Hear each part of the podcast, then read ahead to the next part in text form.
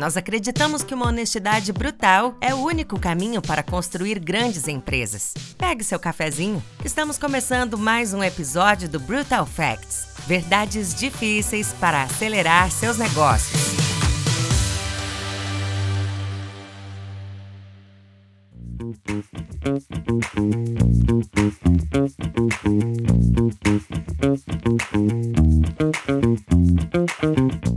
Você já sabe, Face the Brutal Facts, ou Encarar os Fatos Brutais, é um dos principais componentes da nossa cultura e uma das principais alavancas para o real crescimento das nossas startups. Aqui no nosso podcast, nós conversamos com lideranças de mercado sobre temas que tiram sono de qualquer empreendedor de forma leve, descontraída e com boas risadas.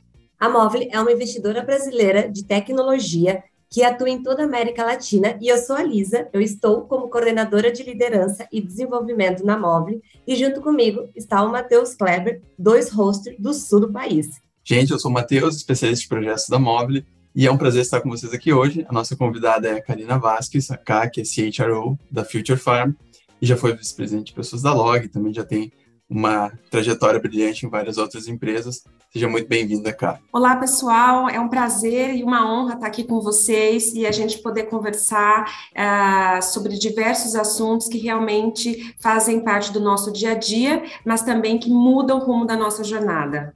Legal. E para a gente começar, cá, aqui na, na Móvel a gente tem um quadro que se chama Além do, do Crachá, que é para poder conhecer a pessoa, né? Suas origens, de onde você veio, curiosidade e um sonho grande. Se você puder compartilhar um pouquinho com a gente. Claro. É, bom, da onde eu vim, é, eu sou do interior de São Paulo, Taubaté, e lá eu fiz faculdade, é, comecei fazendo tecnologia da informação, depois eu fiz administração na Universidade de Taubaté, e vim de uma família bastante humilde mesmo, é, estudando sempre de bolsa, e até passei aqui no MBA da Poli, foi quando eu saí do Vale do Paraíba e vim então para São Paulo para fazer o MBA. Aí começou de verdade a minha carreira, né? De, de sair do interior e vir para São Paulo. Comecei a trabalhar aí já com tecnologia numa empresa, numa fintech chamada Redcar, que é a processadora do cartão Mastercard aqui no Brasil. E depois fui para uma uh, consultoria, que é a Ernst Young, e daí a minha a minha carreira alavancou, porque dentro da, da consultoria você acaba passando por diversos projetos e isso estava dentro de RH. Então, pude conhecer desde Merge Acquisition é, até uma, uma avaliação de folha de pagamento para SOX. Então, todos os tipos de projetos de RH eu tive a oportunidade de fazer. Bom, hoje, óbvio, né, tem um sonho grande mesmo, que é poder deixar um legado de gestão de pessoas com alta alta performance, mas também ao mesmo tempo com bastante felicidade para os profissionais. Eu acho que as empresas elas acabam pecando nessa, nessa balança que ela precisa estar muito bem equilibrada. Então, ora, a, as empresas estão fornecendo piscina de bolinha, que a gente já viu essa fase, e depois elas tiram tudo e, e você fica sem nada. Então, a gente fica nesse pêndulo muito ruim. E o, a, o meu grande sonho é esse, é poder ajudar as empresas uh, a ter uma balança mais harmoniosa no dia a dia dia. Que legal, que joia. E, cá, a gente fala muito aqui na Móvel sobre, assim, encarar os fatos brutais. São, assim, momentos de honestidade total e que podem doer, normalmente doem, inclusive, mas que são momentos que são uma virada de página. Né? Aquele momento que você precisa passar por ele para, de fato, entender o que está acontecendo. Então, para começar essa nossa conversa, queria entender contigo da tua vida pessoal ou profissional, algum momento que tu teve, assim, que encarar as verdades dolorosas e como que isso bateu e doeu, se bateu e se doeu. Sempre que bate, dói, né? Então, eu vou contar um, um, episódio que ele mistura um pouquinho das duas, das duas coisas, profissional e pessoal. Então, quando eu saí da, do, vamos dizer assim, do mercado corporativo para ir para startup, eu primeiro eu tive que fazer um corte de 50% nas minhas receitas. Então, isso já é uma, um corte que dói, né? Então, você está no corporativo, você vai para uma startup, e aí, é, quando eu cheguei nessa startup, que é a Log, eu então, tive uma, uma completa diferença de, de estrutura, de como as coisas funcionam. E eu tinha na minha cabeça a ilusão de estar tá indo para uma empresa de tecnologia e tudo está funcionando, né? De tudo estar tá rodando de uma forma tecnológica. Só que não era bem assim, né? Como a gente sabe, é, é, startup está tudo realmente muito caótico. E aquilo estava crescendo muito, então a gente contratava muitas pessoas e que estava cada vez mais caótico. Então, eu olhava o crescimento da empresa, que recebia às vezes 30, 40, 50 funcionários por mês, e percebia que a cada mês a gente ia ficando mais caótico. E aquilo me incomodava muito, porque eu falava assim, tá, e quando que a gente vai parar para organizar tudo isso? E não ia parar. Então, aquilo me incomodava de um jeito é, tremendo. E aí, na minha cabeça, por que que doeu? Doeu porque eu falava assim: eu já pedi demissão do meu trabalho, eu já cortei 50% da minha renda, o que, que eu vou fazer? Na época eu mudava em São Paulo, a Log ficava é, em Alphaville, eu me mudei para Alphaville, também com um salário 50% menor, você tem que cortar os gastos, né? E aí eu falei assim: agora o que, que eu vou fazer? Mudei de cidade, mudei de emprego, ganho metade do valor e esse lugar só está cada vez mais caótico e não tem previsão da gente se organizar para arrumar. Então, esse foi realmente a batida. E aí, no, nesse trânsito aí da, da, de São Paulo, antes de eu, de eu me mudar, trânsito de São Paulo Alphaville, eu estava refletindo e pensei, eu vou ter que eu vou ter que encarar isso, porque agora não tem mais como. E aí, nessa, nessas reflexões, eu pensei o seguinte: só tem um jeito de eu organizar isso, é colocar em prática uma forma que, conforme eu cresça, eu me organize, conforme eu cresça, eu me organize. Então, nesse momento, eu criei o onboarding, que é chamado hoje, bem famoso é, no mercado, vocês podem encontrar referência dele no próprio LinkedIn da Log até hoje. Então, ele é chamado chamado de Xboarding, e aí é uma semana de imersão que as pessoas entram e ficam conhecendo o negócio por meio de experiência. Então, ela passa um dia em vendas, e aí no final do dia ela tem um desafio de vender, depois ela passa um dia no atendimento, né, o, o Customer Experience, depois ela tem o desafio de fazer um atendimento, depois ela passa um dia na operação, e aí tem o desafio de fazer uma coleta ou uma, uma entrega é, BIP de cargas, etc. E aí assim vai sucessivamente. Com isso, no final de uma semana, ela tem a visão global do, do negócio. O que, que acontece? Isso é aplicado desde um estagiário, um assistente de logística até o CFO. Porque cada um é capaz de absorver aquilo que é possível. Então, um assistente ou um estagiário que está no começo da carreira, ele consegue absorver de conhecimento um copinho de café. Já um CFO consegue absorver de conhecimento uma garrafa de 5 litros. Por quê? Ele já tem experiência de tudo, ele vê onde tem gargalo, ele vê onde que está um problema no processo, ele vê, é, olha, nossa, isso aqui está com muita perda, nossa, deixa eu ver o seguro disso daqui, como é que tá. E aí, com esse sistema, a gente começou, então, a mudar e a fazer a fundação da cultura da log, porque a gente... É, colocou a, a empresa no outro patamar, as pessoas agora tinha um contexto. Então a gente trazia muita gente, mas a gente também dava contexto para as pessoas. Então, isso teve um impacto brutal no negócio, porque o crescimento era exponencial. As pessoas vinham para ajudar e ajudavam. Ao passo que antes elas vinham para ajudar e por uns três meses elas ficavam atrapalhando, que é o que acontece, né? Quando a gente chega numa empresa, nos primeiros três meses, a gente fica ali, oh, mas isso daqui, como é que faz? Oh, isso daqui, olha, com quem que eu falo? E com esse programa, a pessoa, é, eu fiz uma conta uma vez que ela, passando por esse programa, ela ia conhecer mais de 100 pessoas na primeira semana. Então, a imersão é muito rápida e muito eficaz mesmo. Então, a gente chegou no ramp-up das pessoas, que era em torno de 90 a 120 dias, nos, nos melhores, na, no, nos melhores números para 15 dias de ramp-up, até 20 dias. Então, aí, cerca de 20 dias, vamos usar mais conservador, 20 dias para atingir o potencial de ramp-up. Então, isso é incrível. Pensa, você chegar uma pessoa no seu time, depois de 20 dias ela está no full potential, porque ela sabe de todo o, o business, ela sabe onde encontrar as pessoas para perguntar o que ela precisa, ela sabe de, é, mesmo das coisas da área dela que ela não tem, ela sabe com quem falar. Então, assim, é fantástico isso. Isso foi, assim, uma, uma, uma das coisas mais brutais que aconteceu, tanto na minha vida pessoal, quanto na própria vida do business, e é um programa que está em place até hoje na Login. Que legal. E, cá, a gente sabe, né, que projetos como o Onboard vem muito de uma demanda para o time de RH, né? Só que tem que ter os nossos parceiros, que são os times de negócios, times de tecnologia, e como foi ter esses times parceiro, entendendo da importância desse, do, do onboarding e, e, também de todas as pessoas que entram, independente do nível, saberem que precisam passar uma semana pelo onboarding completo, né? Porque às vezes cargo de liderança mais alta é que lá sempre tem umas reuniões e aí não segue o onboarding. Então, as duas perguntas são: como que foi ter esses times parceiros juntos e levando a sério o onboarding e todas as pessoas que entram realmente participam, independente do nível? Os desafios aí. Isa, excelente pergunta.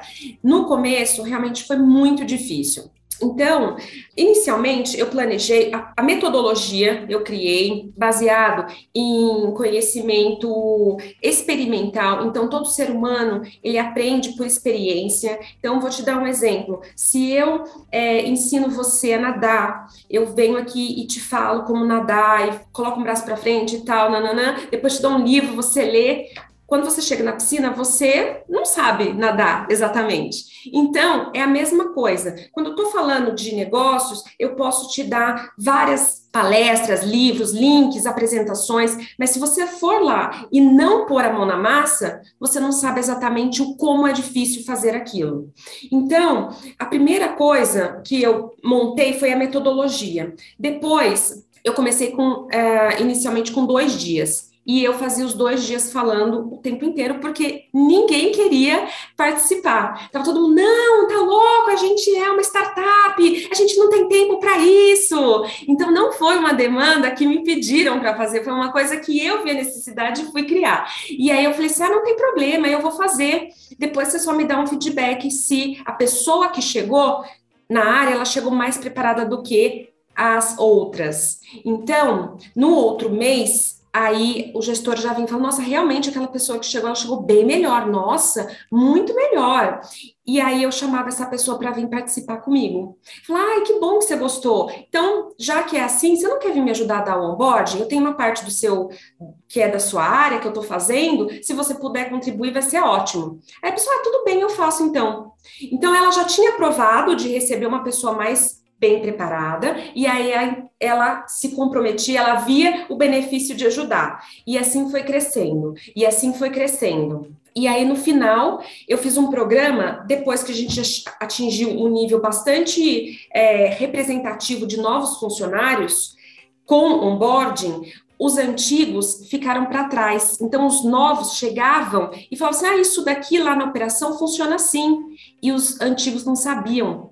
E aí, os antigos falavam assim: não, não funciona, funciona porque eu vi semana passada. Então, eles sabiam mais, gerou um desconforto. Aí, eu fiz um onboard dos velhos funcionários. E aí, aquilo começou a virar um, um processo tão. É, parte do, da, do, nosso time, porque todo mundo queria participar. Era começou a virar assim uma realmente parte da nossa cultura, porque aí conforme foi crescendo e as pessoas vinham bem preparadas, e todos os gestores já estavam participando, eu comecei a colocar os valores. Então, as pessoas já começavam a experimentar os valores durante aqueles é, cinco dias. Então, ela não só mais conhecia de business, mas ela também conhecia de cultura. Mas Resumindo, sim, foi um grande desafio convencer é, toda a empresa a, vamos dizer assim, a atrasar uma semana de da pessoa chegar na área. Demais, cara. É, e eu, olhando de fora, como não especialista de RH, eu acho que assim, tem, tem três coisas que tu conseguiu fazer de forma é, perfeita, né, nessa experiência que você teve. Primeiro é colocar em prática uma cultura ágil, né, baseada na experimentação, tanto que se chama, né, X. Um pouco do o melhor, conseguiu extrair o melhor que tem da cultura das startups, que ela é confusa, ela é assim caótica, para dizer o mínimo, mas ao mesmo tempo tem esse, esse, essa pegada do vai lá e faz, não adianta dar ideia, né? Não adianta somente dar ideia, você tem que executar. E você diz, não, deixa que eu faço, vou fazer um, um, um piloto aqui, e aí vocês vão me dando feedback se está indo bem. E o terceiro é que nada é tão bom que não possa ser melhorado, né? O processo de onboarding existe desde que existem empresas, mas você foi lá e conseguiu dar um olhar diferente para isso e pô, demais, muito legal esse, teu relato.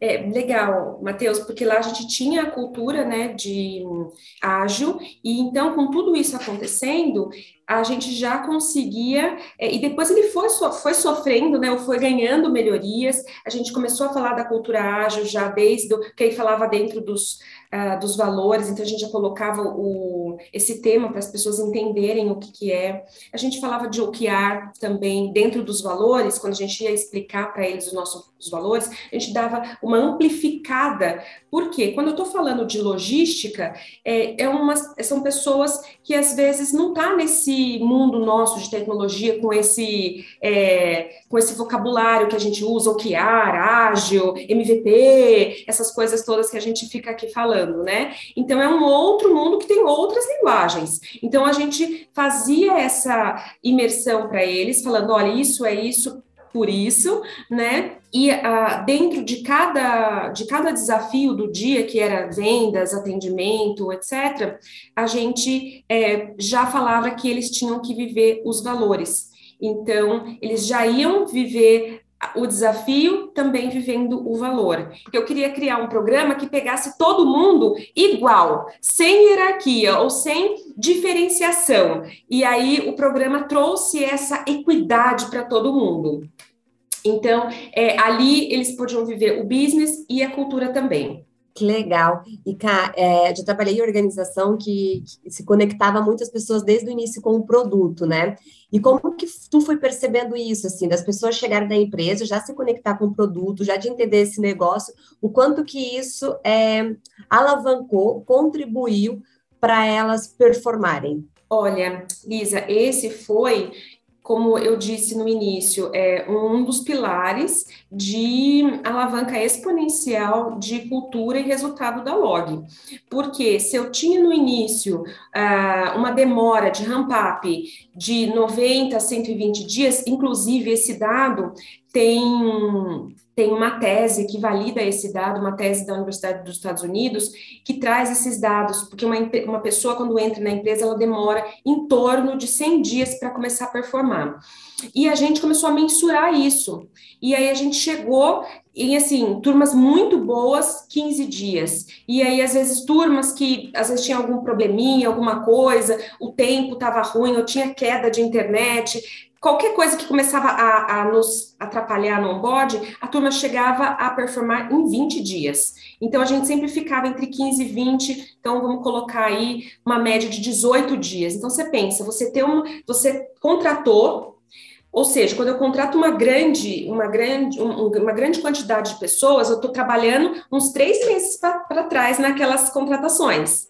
Então, começo lá é, nas entrevistas, na triagem, teste, tá, tá, tá, tá, tá, tá, até fechar a vaga e ela entra. Se eu olhar o funil de trás para frente. Então, quando eu faço isso, no dia do onboarding, eu estou fazendo a entrega de mais ou menos três meses de trabalho para trás. Isso significa que eu peguei lá 40 pessoas e, pum, trouxe para cá. Depois de 20 dias, essas pessoas estão performando em full potential. Isso é incrível, porque elas deixam de atrapalhar as pessoas antigas e começam a ajudar as pessoas antigas, entendeu? Olha que diferença de, é, de postura. Antes elas eram um peso para as pessoas antigas né? Ai, vai chegar três pessoas novas. Ai, que saco, eu tenho que explicar tudo de novo, entendeu? Agora elas chegam e começam já a discutir o negócio. Falam, não, não, isso não é assim. Eu já vi lá na semana passada, já tá, mudou. Ah, isso aqui tá dando certo. Olha, eles reclamaram isso, mas reclamaram aquele outro também. Então vamos já resolver, já que vamos mexer nessa tela, né? Falando dos devs, vamos já mexer nessa outra também. Os devs, é, por exemplo, eles iam para as é, aulas, né? Que era primeiro uma aula, depois escutativa e depois o desafio. E eles ficavam olhando as telas do sistema e já anotando tudo que eles queriam me mexer quando chegassem na área, ou conversar com o gestor, porque eles viam a tela por processo, né? Então passava em vendas, passava em atendimento, passava em operação, depois passava em entrega. Então ele sabia exatamente o caminho do processo. Que legal, né? E até vinculando com o valor da época, que projeto UAU mesmo, que impacta muito performance, conexão, cultura, né? E cá, e olhando um pouquinho agora para a tua trajetória profissional como um todo, né? Se tu pudesse compartilhar com a gente, quem foi sua rede de apoio? Quem foram as pessoas que te ajudaram na construção da tua carreira? Olha, essa também é uma boa pergunta aí do ponto de vista é, pessoal. Como eu disse para você, é, como eu vim de uma família bastante humilde, é, minha mãe era empregada doméstica, meu pai foi é, metalúrgico de, de empresa, então, famoso peão de empresa, de, de né, de fábrica, é, eles não tinham essa noção para me dar nem de é, nem de estrutura de crescimento, possibilidades. Então, o máximo que a minha mãe falava para mim é: filha, você tem que estudar. Você tem que estudar, você tem que tirar a carta de motorista. Mas é, uma coisa que eu aprendi cedo foi a ler cenários. Então, no meu primeiro estágio, que foi na Embraer, lá no Vale do Paraíba, eu cheguei e olhei todo, todo o cenário da Embraer. Então, são pessoas com um conhecimento fenomenal, pessoas muito inteligentes, e a maior parte dessas pessoas, para não dizer quase 100%, eram pessoas com é, pós-graduação, a maior parte estudava no ITA e a outra parte estudava na Poli. E todo mundo falava inglês fluente e as pessoas iam para a Disney para estudar sobre liderança. E isso ficou muito marcado, porque eu falei assim, gente, eu não tenho nada disso. Eu não sei nem como eu passei. Neste ano, passaram quatro pessoas, quatro estagiários para entrar na Embraer e eu passei. Eu falei, gente, eu não sei nem como que eu, como que eu tô aqui num programa nacional, né? Mas eu então comecei a ler os cenários e falar assim: é isso que eu preciso fazer. Eu preciso estudar na Poli, eu preciso aprender inglês e eu quero saber o que, que a Disney fala a respeito de liderança. E foi isso. Então, quando eu terminei a faculdade, eu fui é, e prestei pós-graduação na engenharia de processos da Poli.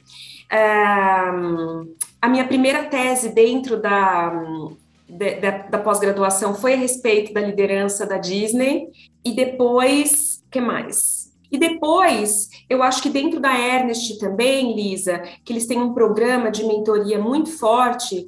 É, aí eu tive vários conselheiros de carreira é, que vão te ajudando ali no dia a dia mesmo, pontuando, falando com você, e aí você aprende tudo que você precisa fazer e coisas que você não deveria fazer, né? Foi uma grande escola a Ernest para mim. Consultoria, no geral, é sempre uma grande formação, né? Legal. Cara, deixa eu mudando um pouco de, de assunto, mas nem tanto, porque você falou um pouco de equidade antes. E aqui em agosto, agora a gente celebrou o mês da diversidade na Mobile, que é um, é um mês simbólico para a gente, porque na verdade a gente é, tem esse, esse valor muito forte durante o ano inteiro. Mas a gente fez algumas palestras, algumas ações mais abertas, assim, junto com a sociedade. E se você, a Cá, tivesse que traduzir em um tweet, assim, um, uma pequena frase, né? Por que, que você acha que a diversidade é importante para as empresas? Como que é, é, a melhor forma de abordar isso? Como você faria? Se fosse um tweet, eu já ia pegar esse tweet e já ia virar uma camiseta, ia falar assim, é, diversidade traz resultado, ponto. Eu acho que assim, o, o, Brasil é muito diverso, né? É difícil a gente falar isso, né? É até triste a gente ter que falar de diversidade num país tão diverso. Essa é a nossa realidade.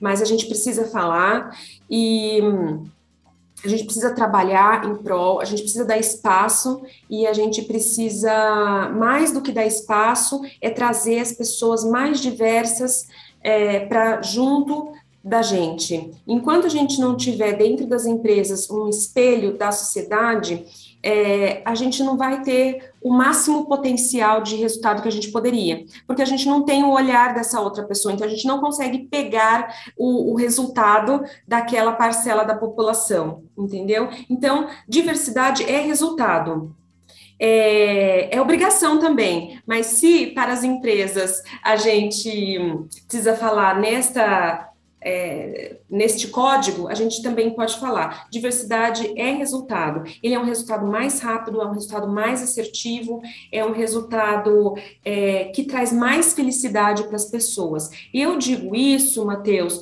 é, por duas coisas. Poderia te falar vários, vários assuntos aqui, mas um deles é que na própria Log, já usando esse case, a gente investi, assim, investiu muito em diversidade, mas não investiu dinheiro, a gente investiu vontade. Então, a primeira coisa que eu, eu mudei quando eu entrei lá, que também era bem pequeno, né? Mas é assim também até hoje, é, a gente colocou uma, uma entrevista de cultura. E nessa entrevista de cultura, a gente verifica todos os valores e, junto, dentro dos valores, a gente é, também tinha o olhar de ver se essa pessoa não era homofóbica, se ela não era é, de alguma forma uma coisa que sempre a gente é, pegava era pessoas que queriam dar carteirada, entendeu? Porque a diversidade também está nisso. Não está simplesmente, olha, não, eu, eu, eu, me dou bem com. Não, não. É assim, olha, a pessoa, às vezes é um, um gerente, a pessoa está prestando para um cargo de gerente, e aí vai um coordenador entrevistá-lo. E aí esse gerente começa a dar carteirada, começa a impor as coisas. Então não tem nada a ver com gênero, não tem nada a ver com nada, com é, sexualidade, nem religião, nem nada. É simplesmente porque é o poder. Então, o poder, controle e comando, a gente também começou a tirar, porque a gente era uma empresa com uma cultura de inovação, uma cultura é, horizontal, né, com é, fundamentos horizontais. A gente tinha nossa hierarquia, mas a gente era muito mais, trabalhava no horizontal. É, então, a gente já via que aquela pessoa não tinha fit com a nossa cultura. Entendeu? Então, a, a questão da diversidade, ela é muito ampla. Na logo a gente, quando eu digo para você, a gente trabalhou com muita vontade, foi porque sim, a gente conseguiu ter ex-refugiado, a gente ex-sentenciado, reformado, trabalhando, é, jovens, no programa de jovens jovem, um, jovem aprendiz, então a gente ia no no orfanato e recrutava as pessoas que já estavam ali para ser, é, para terminar, porque depois de 18 anos eles são, acaba o, o programa deles e o governo não paga mais nada para eles. E aí eles têm que ir embora para casa da família. Mas que família? Se ele morou a vida inteira no orfanato. Então isso começou a mudar e aí foi um foi mudando, o outro, um foi mudando, o outro foi mudando, foi mudando e gerou um clima muito legal. Nessa época, na logo a gente alcançou pela primeira vez o prêmio Great Place to Work, é, e uma das, das no, dos nossos pilares mais fortes era justamente a diversidade, a cultura, essa esse entrelaça, entrelaçamento é, de tipos, né, vamos falar assim, de tipos de pessoas e origens, né? Melhor falar isso, né? Tipos de origem de pessoas. As pessoas não vinham só do mesmo lugar, só da mesma escola, só da mesma, uh, né? Da, da, da, mesma bolha. Então tinha todos os tipos de bolha. Bolhas. E, e para a gente finalizar, vamos trazer aqui um famoso né, bate-bola. Vou te jogar algumas palavras e você me diz, né, em, em, em uma ou em poucas palavras, né, uma frasezinha curta, o que elas pessoalmente significam para você. Tudo bem, Cá? Tudo bem, vamos embora. Desafio. Pessoas. Inovação. Minha vida. Sonho grande. O próximo unicórnio.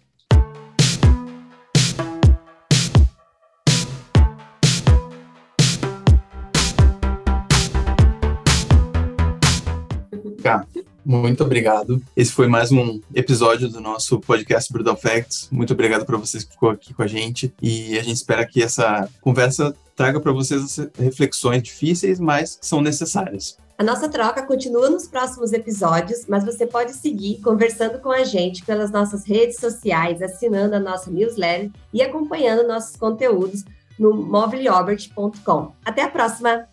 Pessoal, muito obrigada pela entrevista, por esse bate-papo maravilhoso. É, contem sempre comigo. Vocês é, podem tirar dúvidas comigo pelo LinkedIn, Karina Vasques, é, ou aqui junto com o pessoal da Móvel. Um abraço e vamos juntos.